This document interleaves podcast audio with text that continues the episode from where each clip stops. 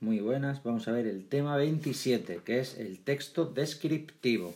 Su esquema es el siguiente. 1. Introducción. 2. El texto descriptivo en la tradición literaria. El 3. La estructura lingüística del texto descriptivo. El 4. Las macrooperaciones descriptivas. Eh, el 5. La microestructura del texto descriptivo el 6 conclusiones y el 7 la bibliografía. El punto 1 es la introducción, primero comenzamos hablando de la ley, el estudio de las distintas tipologías textuales es fundamental para el desarrollo de la comunicación de, la competencia en comunicación lingüística, que es uno de los objetivos máximos de la enseñanza de la asignatura de lengua castellana y literatura, tanto en la ESO como en bachillerato, tal y como establecen los decretos 220-2015 y 221-2015 de 2 de septiembre. Eh, el currículo divide la materia en cuatro bloques, de los que este contenido del texto descriptivo y de los diferentes tipos de textos eh, se imparte, eh, bueno, se incluye dentro del bloque 1 la comunicación oral y el bloque 2 la comunicación escrita. impartiéndose en todos los cursos de la ESO y en todos los cursos de bachillerato, pues en todos se ven los diferentes tipos de textos. Hay que señalar con respecto al texto descriptivo, para introducirlo, eh, que es un texto del que se habla desde la antigüedad y desde eh, los, retores romanos, por ejemplo, ya hablaba del texto descriptivo, pero sin embargo no se ha desarrollado su estudio a lo largo de la historia de la lingüística porque muchas veces ha sido considerado más un texto auxiliar del texto narrativo que un texto por, por sí mismo ni los retores clásicos ni los modernos han hablado de él, salvo ya hasta bien avanzado el siglo XX, cuando autores como Adam o como Petit Tichon eh, han empezado a, diseñar y a establecer las teorías sobre el texto eh, descriptivo. Y antes de entrar en materia, sí hay que introducir cuál es el proceso de composición de un texto descriptivo, siguiendo un autor clásico como es Alonso Schockel, SC H-O-K-E-L, con diéresis en la O, en los años 40, quien establece un triple proceso para la elaboración del texto descriptivo, que tiene tres fases. La primera es una ah, observación exacta y total, con todos los detalles. El segundo, una selección de aquellos detalles, de aquellos rasgos más importantes. Y el tercero, una presentación a través de los elementos lingüísticos. Pasamos al punto 2, la descripción en la tradición literaria. Eh, con el objetivo de fijar conceptos y de ver distintas formas de descripción, tenemos que partir de un análisis eh, diacrónico a través de la historia de la literatura para ver cómo se ha establecido y cómo se ha trabajado el texto descriptivo. De hecho, vemos que ya eh, en Roma se tenía en cuenta el texto descriptivo y que el propio Horacio, en su epístola Ad Pisones, hablaba de él como ut pictora poesis, es decir, una función mimética, una imitación de la realidad, que era lo que iba a hacer el texto descriptivo. Haciendo este repaso histórico, en primer lugar señalaremos una descripción ornamental que vemos en la tradición grecolatina, especialmente la descripción que se da en las etopeyas, donde una isotopía entre el contexto y variable que por ejemplo tenemos eh, una muestra clara en la descripción del escudo de Aquiles de la Ilíada. Esa célebre descripción pues, sería una, descripción ornamental. El segundo tipo de descripción sería la expresiva o mnemónica, con, n antes de m, es una descripción expresiva o, o mnemónica, que se da desde el siglo XVII y se prolonga hasta, hasta, la aparición del realismo y aparece especialmente en la autobiografía, en la novela de viaje o en la novela amorosa. Es una descripción paisajística, pero donde el paisaje se ve en relación con el sentimiento ah, del propio protagonista. Es decir, este tipo de descripción no supone una detención en el hecho narrativo, porque lo que realmente se está describiendo es el propio sentimiento de ese personaje y cómo la naturaleza o el paisaje cambia dependiendo de su propio sentimiento. Por ejemplo, en un viaje eh, en tren, cómo va cambiando el paisaje conforme cambia el ánimo de, ese protagonista. En tercer lugar, señalaremos una descripción representativa, ah, que es la propia del realismo y del naturalismo. Como sabemos, el realismo se asocia con las filosofías positivistas y busca ser un relato, una narración eh, completamente objetiva. Para ello es fundamental el uso de la descripción y como diría Zola, la descripción sirve porque la verdad está en las cosas y solo describiendo las cosas podremos llegar a esa objetividad en el relato. Esta descripción eh, representativa se hace con tres funciones. En primer lugar, la función matésica que supone una teatralización del saber. Es decir, el escritor eh, utiliza este tipo de descripción para dar a conocer todo su saber sobre una determinada materia, por ejemplo, su conocimiento sobre el arte del campo, sobre la esgrima o sobre cómo montar a, caballo. En segundo lugar, tenemos una función mimésica ah, o mimética que consiste en la imitación de la realidad y que se utiliza de manera general para la creación de un cronotopo que sea el gran marco que envuelva el relato. Se trata de la descripción de un paisaje, de una casa, ah, de un lugar a través del cual se va a situar a los personajes sobre ese cronotopo para que, para que se muevan. Y en tercer lugar tenemos una función semiósica, que es la que consiste en la descripción ah, de la realidad, o por lo menos teniendo en cuenta que sabemos que el relato literario no es real, sino que es verosímil, una descripción verosímil, para crear la verosimilitud. Eh, sin embargo, encontramos dos problemas a la hora de, afrontar esta descripción semiósica. En primer lugar, eh, la inserción de la descripción en el relato. El ritmo narrativo se ve cortado por la descripción eh, que se introduce en el relato y esta descripción podría provocar un retardo, una parada de la acción, descolgando al lector. Por lo tanto, los autores realistas utilizan tres estrategias para insertar su descripción en el relato eh, introducen, perdón, eh, utilizan dos tipos de estrategias. En primer lugar, el camuflaje, que consiste en adecuar esta descripción a la propia narración, utilizando para ello balizadores, en primer lugar, en segundo, un lado a otro, eh, y en segundo lugar, justificando la descripción a través de las acciones que realizan los personajes. En primer lugar, tenemos la, función de ver, es decir, es un personaje el que ve las cosas y la describe para poder insertar la descripción, por ejemplo, la novela de las aventuras del capitán a la triste de Pérez Reverte, cuando los personajes ven llegar a, los ingleses a, la casa de las chimeneas. En segundo lugar, una función de, eh, de decir, que normalmente se configura en una persona que tiene toda la, la, experiencia en algo, se lo explica a un no iniciado y le da a conocer pues, cómo se hace este tipo de, de, saber y así se describe algo. Tenemos un ejemplo, por ejemplo, en la playa de los ahogados, eh, cuando se describe cómo se hace la pesca en la ría gallega a través de la experiencia de unos personajes, quien se lo cuenta al policía que no sabe cómo se realiza esta función. Y en tercer lugar, una acción de, eh, del hacer, que supone una descripción de los rasgos mientras que se van haciendo.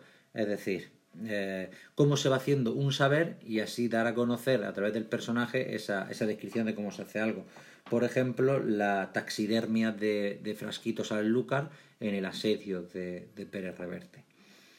Eh, y en segundo lugar tenemos que hablar de la sobresignificación de la descripción, porque la descripción el realismo no solo es dar a conocer los elementos de algo, sino que muchas veces excede esto con una sobresignificación.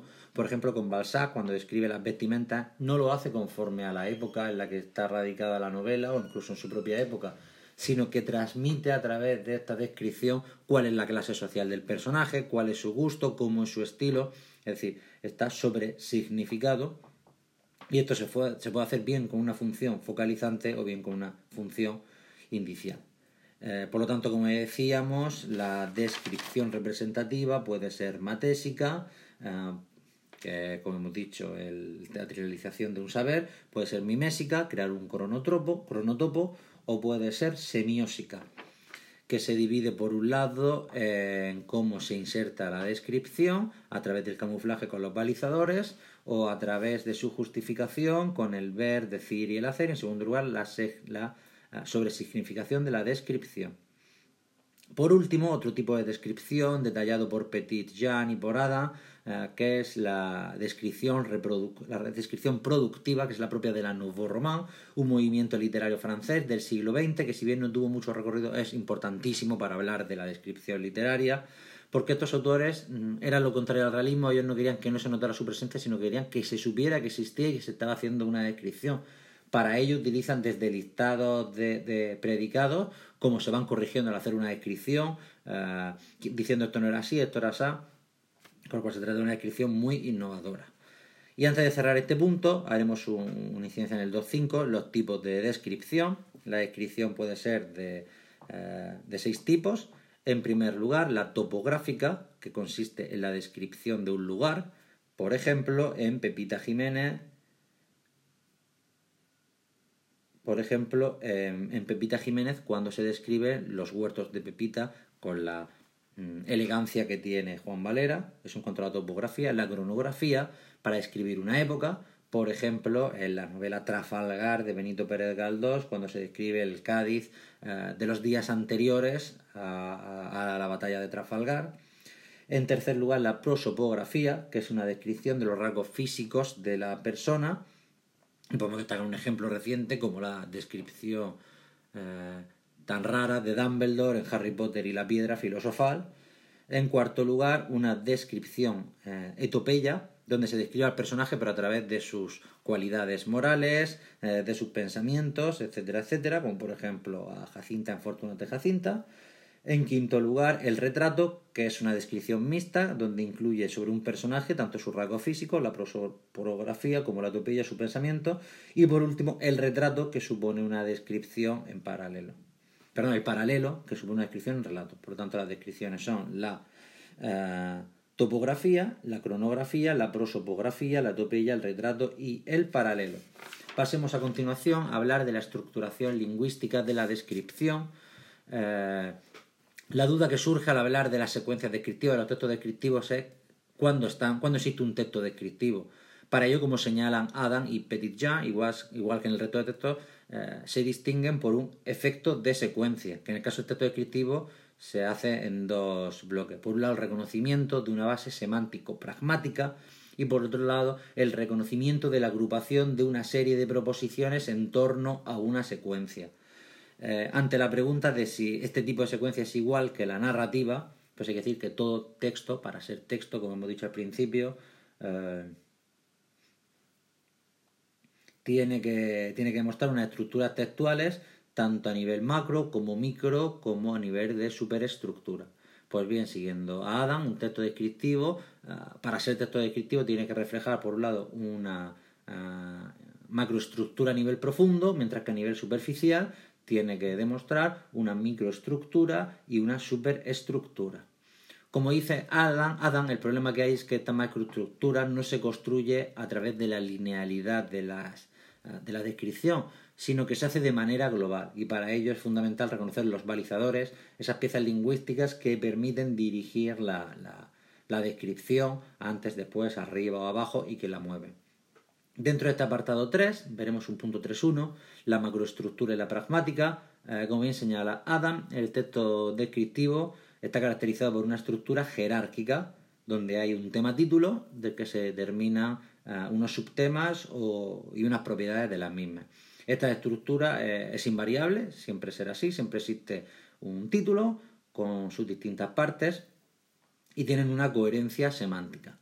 En cuanto a la función ilocutiva, pues tenemos que decir que una descripción que no se describe por describir, por lo tanto, la función ilocutiva del texto eh, descriptivo se apoyará en otro tipo de textos, porque la descripción puede ir dentro de un texto argumentativo para apoyar una tesis, o para argumentar en un texto narrativo, para dar a conocer algo, por lo tanto la, función ilocutiva será la de, la ese texto.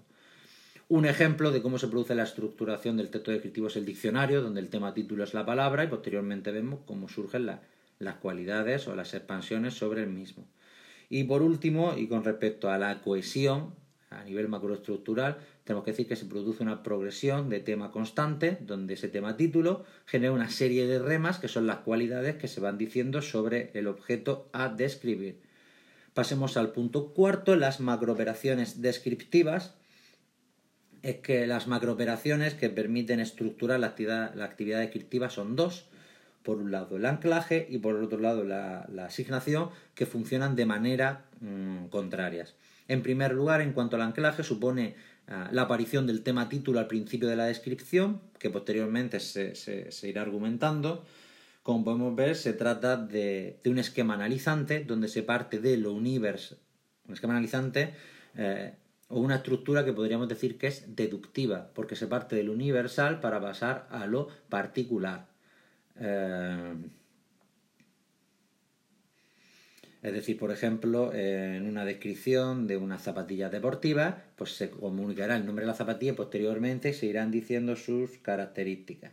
En cuanto a la estructura jerárquica, como hemos dicho antes, si, tuviéramos esta estructura, diríamos el tema sería zapatilla Saucony, en segundo lugar sus subtemas, eh, la suela eh, o los cordones y las propiedades pues, de cada una de la suela que es cómoda y los cordones que son elásticos. En este caso el anclaje pues se dice el tipo de zapatilla y luego se van diciendo las características de la misma.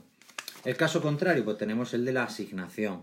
Eh, se supone, se, da un esquema sintetizante donde se pasa en primer lugar de lo particular para llegar a una conclusión, para llegar a lo universal, por lo tanto, eh, un esquema de descripción que es inductivo. Es decir, se van dando todas las características para llegar finalmente a saber cuál es ese objeto que se describe como si fuera una especie de acertijo.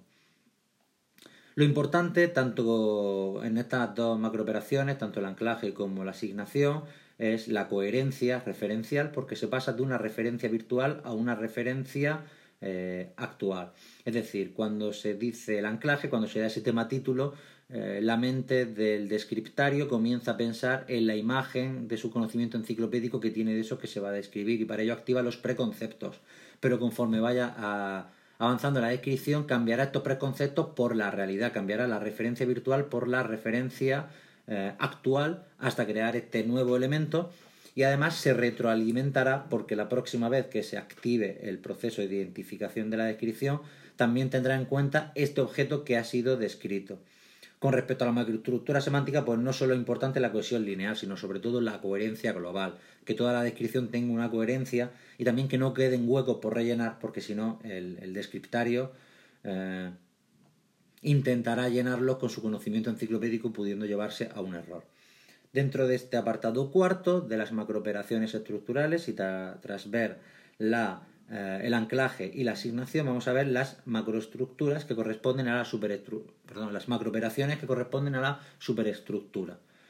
Como bien señala Van Dyck, todo esto tiene una macroestructura, una microestructura y una superestructura que corresponde a un esquema general eh, que, se puede, eh, que se puede destinar a todo tipo de texto. En el caso del texto descriptivo, observamos cómo las descripciones siguen siempre unas mismas pautas, unas mismas eh, vías que corresponden al plano macroestructural, eh, perdón, al plano de la superestructura. Estas macrooperaciones descriptivas eh, son principalmente tres. La primera es la aspectualización, es la base de la descripción, es decir, un objeto y decir sus aspectos, que pueden ser bien sus partes o bien sus cualidades o propiedades. Por ejemplo, de una descriptio puella típica de, la poesía del barroco, se puede decir que la niña es guapa, con lo cual la aspectualización es en una propiedad o cualidad, que es la belleza, pero también se puede dividir en partes. Se puede decir que la niña tiene una frente, un cabello y unas mejillas que posteriormente serán descritas, serán aspectualizadas con sus características. Un cabello de oro, unas mejillas son rosadas y una frente blanca. La otra macrooperación principal que tenemos, aparte de la aspectualización, es la tematización. Eh, todo objeto que se describe es susceptible de ser tematizado. Esto es, en dividir las partes en otras partes para dar a conocer sus características.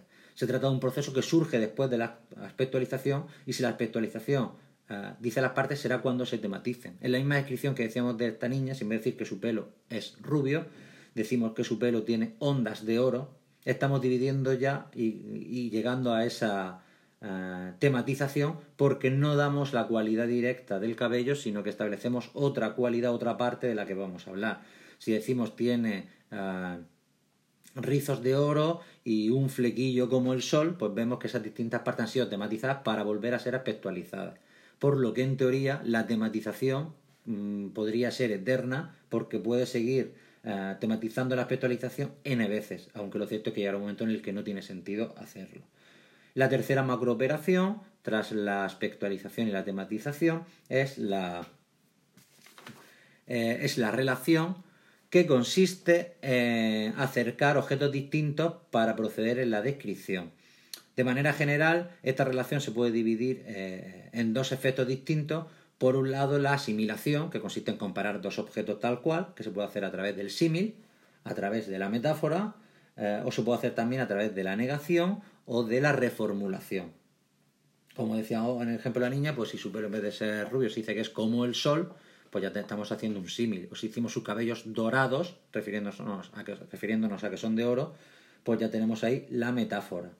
Eh, en el caso de que sea la negación, diríamos que un cabello que no es como la noche, estamos negando que es oscuro, y con respecto a la reformulación, pues haríamos una frase más larga estableciendo cómo es este cabello.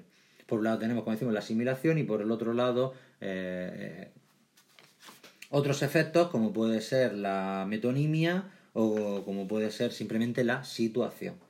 Por lo tanto, vamos a ver las macrooperaciones eh, estructurales, hemos dicho que son el anclaje y la asignación. Y en cuanto a las macrooperaciones de la superestructura, tenemos en primer lugar la aspectualización, la tematización, eh, la relación, que se divide a su vez en eh, una asimilación y en una metonimia o en una, en una cercanía simplemente. El punto 5, que es el que nos queda, la microestructura de la descripción. Eh, igual que en la narración, su medio normal de desarrollo es el tiempo, en la descripción será el espacio, porque la descripción se realiza a través de las distintas partes desde un punto de vista espacial. En este sentido, eh, eh, se realizará a través de conectores descriptivos y será en cuatro dimensiones. La primera dimensión es una dimensión vertical, arriba o abajo. La segunda dimensión es horizontal, a la derecha, a la izquierda, un lado o a otro. La tercera dimensión es la, la, focalizante, cerca o lejos. Y la cuarta dimensión es la del tiempo, el tiempo del cosmos o el tiempo del logo.